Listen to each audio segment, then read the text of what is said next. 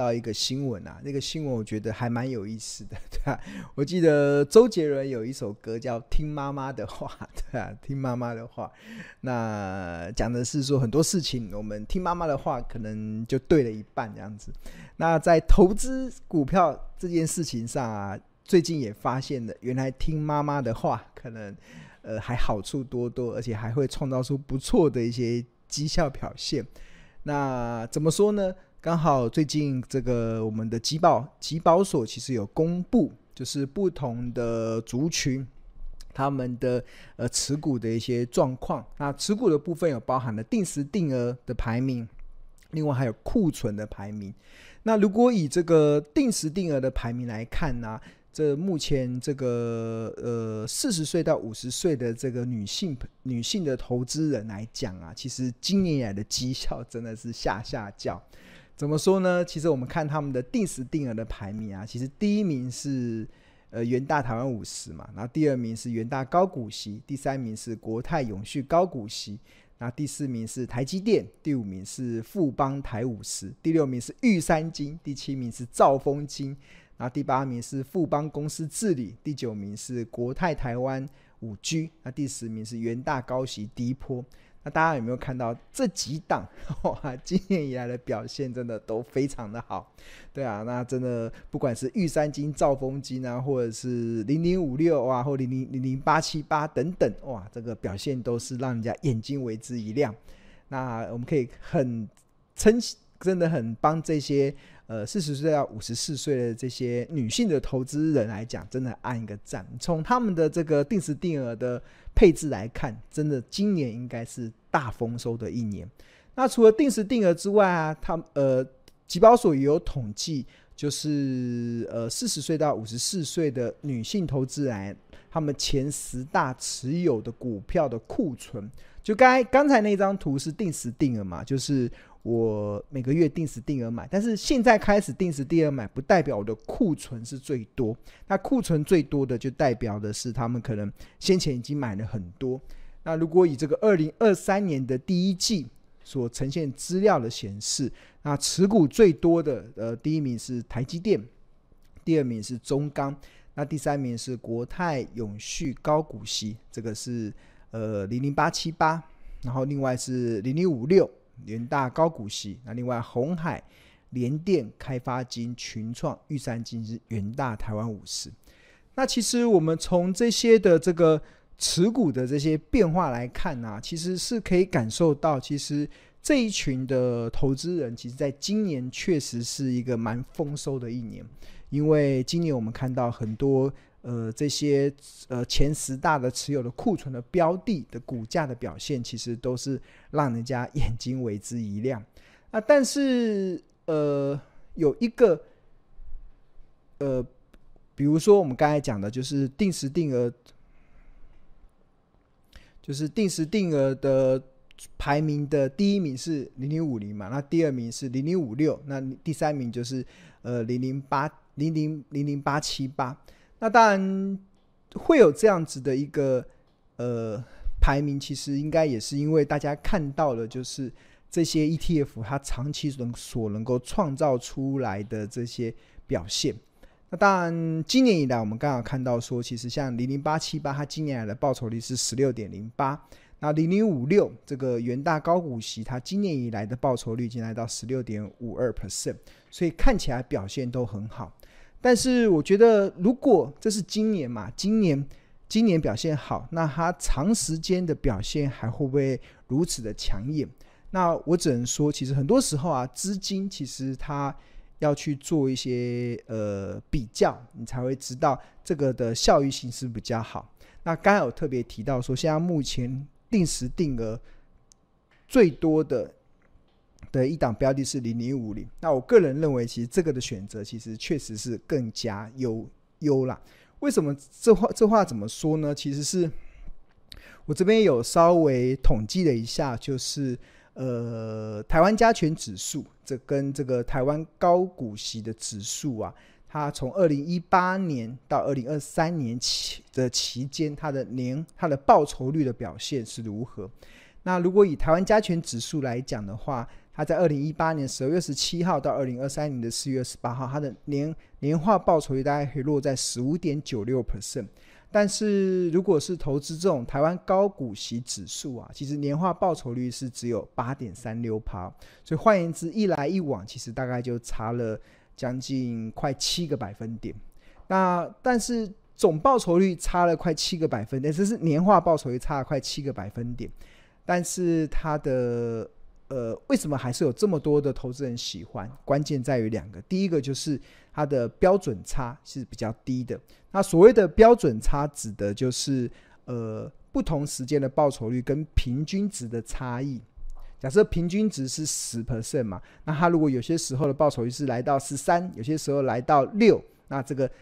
六呃十三到十的平均值跟六到十的这个平均值，它就会呈现出这个标准差。那通常标准差要越小，代表它的波动越低，它更能够创造出富贵稳中求这样子的一个投资的效益嘛。那我们看到台湾加权指数的标准差年化的标准差是落在十七点五一，但是如果是高股息的标准差是落在十四趴，所以看起来确实。高股息的这种的指数，它的波动度较低，那这所以这个是很多人喜欢的部分。但是另外一个部分就是它的殖利率其实相对较好。那殖利率其实台湾加权指数的年化的殖利率大概是四点一四趴，那台湾高股息的指数的年化的殖利率是六点一八，所以大家就很现实哇，那同样的一笔钱，一年之后。投资像零零五零这种连接这种台台湾加权指数的，可能只有四 percent 的殖利率，但是如果是投资这种高股息的，殖利率可能来到六趴。那所以很多人就会选择这个呃高股息的部分。那我们以这个零零八七八，它今它是采用季配息嘛，就是每一季配一次。那它近四季配了一点一元来看的话。那它以它五月二十三号的收盘价在十八点零一，它殖利率确实蛮高，来到六点一趴。那另外另外一档的高股息，像零零五六，它是采用年配息的方式，它一年最近一年是配了二点一，所以如果以五月二十三号的收盘价二十九点三七元来看的话，殖利率在落在七点一趴。所以按照这个殖利率的投资来讲，很多人都觉得，喂，选择高股息是比较好。但是这个的前提是什么？这个前提是，呃，这个前提是必须得建立在你现阶段你在追求投资理财的财富的时候，不是以增加财富为目标。对，哎，大家听得懂吗？不是以增加投资的财富为目标，而是为了去为了去创为了去创造一个可以让你有稳定现金流的投资组合。那当然这种。高股息的这种 ETF，它自然有这样子的效果，因为它每一年，即使你不用去卖它，基本上它光配息，就假设你有投资一百万，你可能一年一百万嘛，一年就六六万块嘛，一年六万块的股股息就会进来，因为年化值率是六是六万嘛，所以如果你只要一次投资两百万，假设投资两百万，不管是零零八七八或者是零零五六。那以他们的年化的值率，如果在六趴来看的话，两百万的六趴大概就是十二万嘛，十二万。那十二万如果把它分成十二个月，那就相当于可以每个月帮自己加薪一万，哇，那这个大家应该就很开心。就是我买了之后，那就相当于我买了一个会一直吐钞票的一个印钞机，然后我我不用去把这个印钞机卖掉，它基本上它就一直会一直吐钞嘛。那以这个零零五零零五六或零零八七八，它年化的值率来到六趴来看的话，基本上你只要投资两百万下去，你之后你大概每个月就可以帮自己加薪一万元，那你就不太需要去理会那个行情的波动了。那你有了这一万元，再加上你的工作的收入，或者是你有些其他的退休金来源，哇，那我相信你的退休的生活就很有品质了，对啊，所以很多人做这样子的规划。是正确的啊，我我也认同，对，我也认同。就像是 就像是我妈妈好了，我常常在用我妈妈的例子。我妈妈投资这些股票，基本上啊，她从来不去管那个股价的波动，她她才不管最近有大最近股市有没有跌，还是股市有没有涨。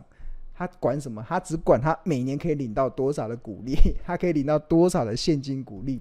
啊他就用用这些现金股利去过他的美好的退休生活。那当然他还有其他的收入来源嘛，但是这一笔的现金股利，他就可以去过他有品质美好的退休生活。那我相信，呃，市场上有非常多像孙妈妈、我妈妈这样子的投资人，就是买了之后，我也不管行情的股价的波动，我就在乎它的殖利率的表现，我就在乎它每一年能够配多少股利给我。那基本上用这样子的方式，其实我觉得投资零零八七八或零零五六基本上都蛮好的。那这两档股价，一个在十八块，一个在二十九块。那你要问我谁比较好，我真的觉得差不多。原本我还有点对于零零五六有一点。担忧，我觉得它它之前的成分股的设计是有点让人家觉得起伏太大，但是它自从把成分股从三十档扩大到五十档之后，我就觉得未来应该安了，它应该未来以年化报酬率七趴，年年化的殖率六趴，应该不会有太大的问题。如果就长期而言，应该会有这样的期待性啊，这是一种嘛，但是。如果你不是那种已经是要创造出稳定的现金流，而是要开始追求，呃，投资财富的增长、资产的增长，那基本上其实我就反而不建议哦，不建议去投资高股息，对吧？真的，因为你追求资产的增长，你应该就要把资金放在更有效益上。那这个时候反而这个。呃，像连接这个指数的，连接台湾加权指数，像零零五零，它的年化的报酬率，哇，这个这段期间测试是十五点九六，哇，非常惊人。它至少就可以创造出比较好的一个一个财富增长的效果。你不要小看每年差个五六趴，每年个差个五六趴，十年哇，那个就差到快一半以上的这个报酬率了，对？所以，所以基本上，其实我个人呢、是认为，如果你是一个想要用小钱，或者是你还没有准备好一个足够的退休金，可以让他每个月可以自自动的生一万块的呃现金股利的话，那你一定要把资金放在更有效率上去追求，追求更高的报酬率，那个才有办法变小钱，才有办法变大钱嘛，才有办法增长到更高的目标。那。但是如果啦，如果你真的对零零八七八或零零五六真的很有兴趣，你觉得就是我就要投资那种很稳定的，然后波动度不要太大的，那殖率很我眼睛看得到的嘛，现金殖率高的我才安心，那也可以啦。但是你同时也要在追求资产的增加，当然也可以。但是方法是什么？方法就是你必须得把你每一年所领到，或是每一季，像零零八七八是每一季嘛。每一季所领到的股利啊，不能把它花掉，不能像孙妈妈一样领到股利就把它花掉，或是让很多投退休族领到股利就把它花掉。很多人觉得花掉才有感觉，啊，当然那个就是你本金已经足够了，所以你可以用股利，然后去创造出有品质的退休的生活，或是用股利来创造出有品质的呃生活。但是如果你还在追求资产的增加，那你领到的鼓励就千万不能花掉，而是必须得再投入，得再投入。那我这边帮大家做了一个试算呐、啊，其实也不会很困难。其实你要怎么去创造出以后可以每个月帮自己加薪一万块的这样子的目标，就是你以后以后每个月你只要坐在家里，什么事都不用做，那个钱就会从窗户飞进来。那哇，有没有办法这样的方式？有啊，你要透过被动的理财收入。那这个被动理财收入要怎么去做？那这个做你必须得一步一步的来嘛。那要怎么来呢？其实一样，我们一样选定零零八七八或者是零零五六，然后透过每个月定时定额买一万块，买一万块的这个 ETF，不管你买零零八七八或买零零五六都 OK。然后呢，你买了之后啊，它因为它会。像零零八七八是每一季会配息一次嘛？那零零五六是每一年会配息一次。那你领到了这个股利之后啊，你不能把它花掉，你要把它选择再投入，再下去买，再下去买相同呃这样子金额的单位数的零零八七八或零零五六，然后以以此这样子不断的执行，然后忍耐个十二年，要忍耐十二年哦，忍耐十二年之后。那你的资产就会成长到两百零九万。那有了这个两百零九万的资产，不管是零零八七八的 ETF 或者零零五六的 ETF，或者你想要各半都可以，对吧？那他接下来就可以创造出每个月源源不绝加薪一万块的目标，所以，所以听起来有没有很简单？听起来很简单，我觉得有机会办到，这对。那如果你不想要忍耐十二年，那你就一次拿两百万嘛，对，拿两百万就可以创造出每个月加薪一万。那如果你没有这么多钱，那你就只能慢慢的累积。那累积，其实我个人是比较推荐去。呃，去追求这个零零，去买零零五零，它报酬率可能会更高。但是如果因为毕竟它就报酬率来讲，确实是比较高一等的。那这也是很多像这个很多投资人他们前十大定时定额的首选标的，这就是元大台湾五十嘛。但是也没有，也不要忘了，其实第二名跟第三名其实都是高股息嘛，高股息。所以我觉得，当然。各有各的支持者，跟各有各的所好啦。当然，我觉得这个的条件其实都不错。但基本上你呃要忍耐，忍耐十二年之后，它就能够创造出我们刚才所讲的这个条件，源源每个月可以源源不绝加薪一万块的条件。所以我觉得是一个很值得的投资啊，对啊，就是一步一步的去做。那我也很开心的。看到了，其实我们有这么多的聪明的妈，诶，这个讲妈妈吗？其实因为因为好像年纪跟我差不多，这个可能对于呃十几岁、二十岁的人来讲，或许是妈妈啦，但是对我们来讲是同辈 同辈的，我们同辈人很聪明。我觉得这一群四十岁到五十四岁的这些女性，真的是。很聪明，对啊，我觉得我看到他们的这个定时定额的排名，第一名是零零五零，第二名是零零五六，第三名是国泰永续高股息，我真的觉得帮他们按个赞。他们不止在今年大丰收，那甚至在未来，我相信也可以创造出一个很好的一个退休生活的一个呃品质的创造上，对啊，对啊。OK，好。那谈完了这个之后，我们想要先哦，对啊，十二年后物价翻一倍，所以要再多存一点，可能要再多忍耐个几年。十二年后物价翻不了一倍啦，十二年后物价翻一倍，那个太夸张了。十二年大概物价要翻一倍，大概是要如果以两趴的。通膨来算，以两趴，台湾过去这三十年来的通膨大概是两趴嘛，所以以两趴的通膨，大概要三十六年才会翻一倍，对啊，三十六年才会翻一倍，所以，对啊，所以不会十二年不会翻一倍啊。不过同学也点到的一个很重要的，就是钱会变薄嘛，就是你在退休金的准备或对未来的一些创造。呃，投资收益的准备上，其实你要估得宽裕一点啊，估得宽裕一点。那重点是什么？重点就是你必须得开始去理财。那当你能够开始去理财，或者学会理财这件事啊，你真才有办法真正达到什么？达到退休的目标。这个叫财务自由的目标。什么叫财务自？财务自由就是。呃，你可以不用为钱工作了，你可以为兴趣工作，你不需要看老板脸色，你可以不用为钱工作。那为什么你可以不用为钱工作呢？是因为你呃，工作是主动收入嘛，我们要去上班打卡，我们要上班才会有主动的收入嘛，你要付出才会有收入。那一般的收入有分为两种，一种是主动收入，一种叫被动收入。被动收入就是你不用付出太多的努力，它就会源源不绝的生。生收入进来，这叫被动收入。通常被动收入都必须得靠理财来达到。那主动收入就是你要去工作嘛。那什么？通常我们所定义的财呃提早退休或者是财务自由，其实一个很重要的一个原则就是，你可以不用工作，主动工作，你就会有足够的退休金，退足够的被动收入去指引你的生活。那当然，每一个人对于呃理想的生活